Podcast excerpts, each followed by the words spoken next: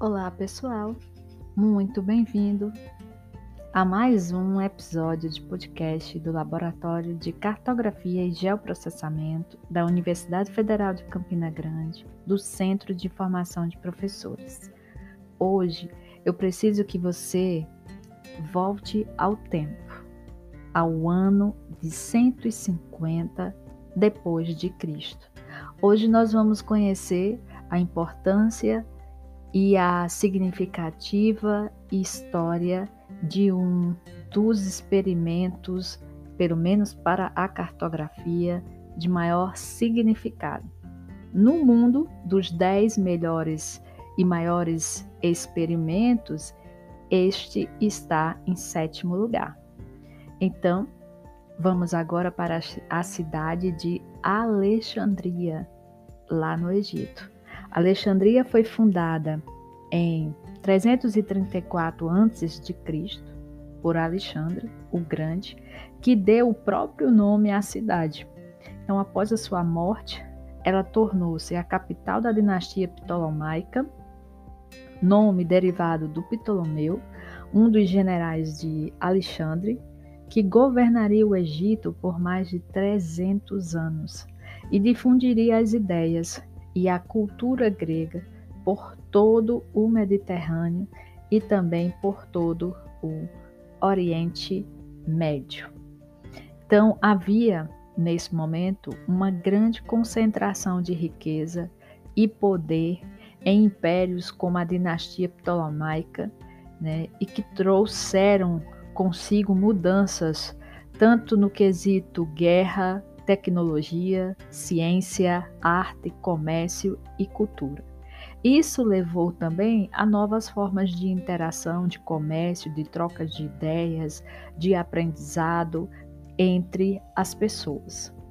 Uma das coisas que muito se destacou em Alexandria é que ela tornou-se também um núcleo de saber e de erudição. De todos os grandes monumentos que definem a cidade, nenhum é mais potente no imaginário ocidental do que a antiga biblioteca.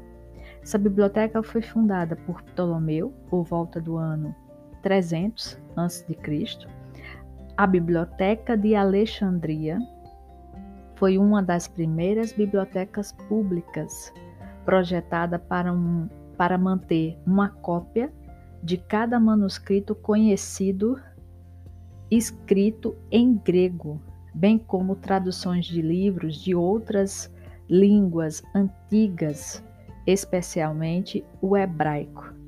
Então, na biblioteca continha milhares de livros escritos em rolos de papiros e todos os todos catalogados e disponíveis para a consulta. Ali, os pesquisadores eram convidados a estudar com promessas de hospedagem, pensão e o melhor de tudo, acesso à biblioteca. Algumas das melhores cabeças de toda a Grécia daquele período foram atraídas para trabalhar no museu e também na sua biblioteca. Eu estou falando do astrônomo, filósofo, matemático geógrafo e físico Erastótenes. E com ele também vieram vários outros pensadores, como, por exemplo, é, Calímaco, Arquimedes, é, o Euclides e também é, diversos outros se destacaram né, no trabalho é, nessa biblioteca. E aí tem algumas outras coisas também que são muito interessantes, porque a Biblioteca de Alexandria ela foi uma das primeiras tentativas sistemáticas de reunir, classificar e catalogar o conhecimento do mundo antigo. Então, é, quando a gente chega à grande realização né, de Erastótenes, a gente entende porque é, para o mundo helenítico, esse lugar, a Biblioteca de Alexandria. E não por acaso, um dos primeiros bibliotecários foi a figura, antes de Ptolomeu, resumiu a geografia grega. Né? Então, Erastótenes, um grego nascido na Líbia, estudou em Atenas antes de aceitar o convite do rei Ptolomeu III para trabalhar em Alexandria, como tutor de seu filho e como chefe da biblioteca real. Então, durante esse tempo, ele escreveu dois livros. Um chamava-se A Medição da Terra e o outro chamava Geográfica. Só que esse termo geografia, como a gente entende hoje, ele nunca havia sido utilizado. Foi a primeira vez que ele foi utilizado. E ele utilizou porque ele traçou uma projeção, uma projeção geográfica em um mapa do mundo habitado naquele momento. O mundo habitado naquele momento, ele conseguiu juntar todos os lugares até então conhecidos, né, da, ali da região do Egito, da Líbia, da Índia, da Europa é, e também ainda um pedaço da, do continente russo. Então, a grande realização de Erastótenes foi inventar um método para calcular a circunferência da Terra que unia a observação astronômica com o conhecimento prático. Então, ele utilizou um equipamento, né, que é tipo uma aster, né, uma estaca e uma versão primitiva de um relógio de sol. E Erastótenes fez uma série de observações em Siene, que hoje é conhecida como a moderna Assuã, e ele estimou que estava 5 mil estádios ao sul de Alexandria. Ele observou que ao meio-dia, no solstício de verão, os raios do sol não provocavam sombra e, portanto, estava diretamente acima da cabeça. Fazendo o mesmo cálculo em Alexandria, ele mediu o ângulo lançado pelo relógio de sol exatamente no mesmo momento e viu que era um quinquagésimo de um círculo. O ângulo foi medido exatamente pela sombra é, no horário solar e exatamente pela altura da sombra, pela altura da haster que ele utilizou. Então, a altura da haste provocou uma sombra e ele mediu o ângulo dessa sombra. Então, a multiplicação dos dois números deu a Erastótenes um valor total para a circunferência da Terra, que ele estimou em 252 mil estádios. Embora o tamanho exato do seu estádio seja desconhecido, a medição final de Erastótenes corresponde provavelmente a algo entre 39 mil e 46 mil quilômetros. Considerando-se que a circunferência real da Terra, medida no Equador, é de 40.075 quilômetros, o cálculo foi extraordinariamente preciso. Então, se nós fôssemos refazer esse experimento hoje, né, para estimular uma cultura de transposição didática do conhecimento acadêmico e objeto de ensino e divulgação, para refazer esse experimento, nós iríamos precisar da seguinte coisa. Tá? Então, a distância angular entre Siene, né, Assuã e Alexandria, pode ser medida conhecendo-se a distância entre as duas cidades e medindo a sombra formada pela torre ou pela haste.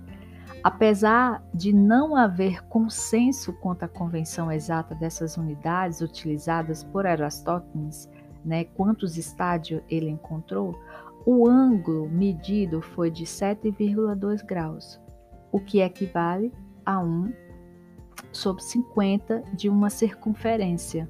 completa, ou seja, 360 graus. Então, isso significa também que se eu tenho essas medidas, 1,50, eu, eu vou chegar a uma medida de 800 quilômetros. Se eu multiplicar 50 por 800 quilômetros, eu chego a 40 mil quilômetros. Sabendo que o raio tem 360 graus, eu chegaria, e calculando pelo pi, eu chegaria a 6.366 quilômetros. Consegui a primeira parte do meu cálculo. Agora eu tenho que saber qual é o comprimento da sombra e qual é a altura da estaca para meu experimento. Então, considerando que é, a gente faça um experimento no meio-dia solar e para isso você precisa né, conhecer o aplicativo da NOAA, que indica para gente exatamente é, o horário certinho, o laboratório de monitoramento global de pesquisa do sistema terrestre. Então lá você vai ter um painel chamado NOAA Solar para calcular a cidade, o, o nascer do sol, o pôr do sol, o meio-dia solar e a posição solar para qualquer lugar da Terra. No link né, de descrição desse podcast, eu vou deixar é, o endereço para que vocês possam acessar e aprender também a utilizar essa calculadora. Existe uma outra calculadora que também é muito importante nesse experimento, para que você possa estudar a distância que você está em relação ao Equador, tá? que é a calculadora geográfica do INPE. Então, tendo todas essas referências, é, nós descobrimos que o melhor horário é, para o nosso cálculo seria 11 horas e 26 minutos e 41 segundos, o meio-dia solar. A altura da nossa estaca media 87 centímetros, tá? E aí, a menor sombra foi obtida na primeira medida, 11 horas e 23 minutos. Então, a gente pode notar, por exemplo, nós tínhamos mais de uma estaca, só que as outras elas nos deram um erro bem considerável, então elas foram descartadas. E aí a gente percebeu que o material que nós usamos para fazer o experimento não foi o dos melhores, porque a gente usou uma placa de metal com um suporte e ele, é, a temperatura nesse horário dilatou. Então, por isso que a gente teve que abandonar também os outros horários por conta do erro. Então, o ângulo obtido nesse caso, né, das medidas da haste, nós encontramos 11,7 foi o ângulo que nós encontramos estabelecido pela sombra e nós tínhamos uma estaca de 87 centímetros. Então a gente chegou a um resultado de 7,65 graus. E aí, quando você joga isso com o cálculo da circunferência da Terra, você chega a uma medida de 35.853 quilômetros. Então, nosso erro foi de 10,5 então, é, a gente chama de erro, mas isso é ciência, tá? Então, por que que o experimento é, deu esse erro? Primeiro, nós não tínhamos um equipamento adequado. Segundo, nós não fizemos na mesma época do ano, né, que foi o experimento de Erastótenes, para fazer uma comparação também um pouco melhor. Precisaríamos de alguém nos auxiliando é, na linha do Equador, tá? Para a gente fazer uma comparação é, mais precisa, certo? E nós fizemos é, esse experimento no equinócio de outono. tá? Então a gente tinha é, essa, essas possibilidades de, de fazer o experimento, é, não deixamos de, de fazer, mas é, ficou claro para nós que apenas uma das medidas, a gente mediu 11,23, 11,24, 11,26 e 11,31. Tá? E a sombra, nós encontramos é, uma sombra de 12,4 centímetros na primeira estaca e a terceira estaca a gente encontrou uma sombra de 7,5. Então ela dilatou muito né, o, o, tamanho da sombra da estaca. Então é, é, esse é, foi um experimento extremamente interessante, feito entre o curso de Geografia do Centro de Formação de Professores e também do curso de Física do mesmo centro. Eu vou deixar na, na descrição é, todos os endereços eletrônicos dos textos de divulgação de como fizemos esse experimento. Muitíssimo obrigado por você ter chegado até o final.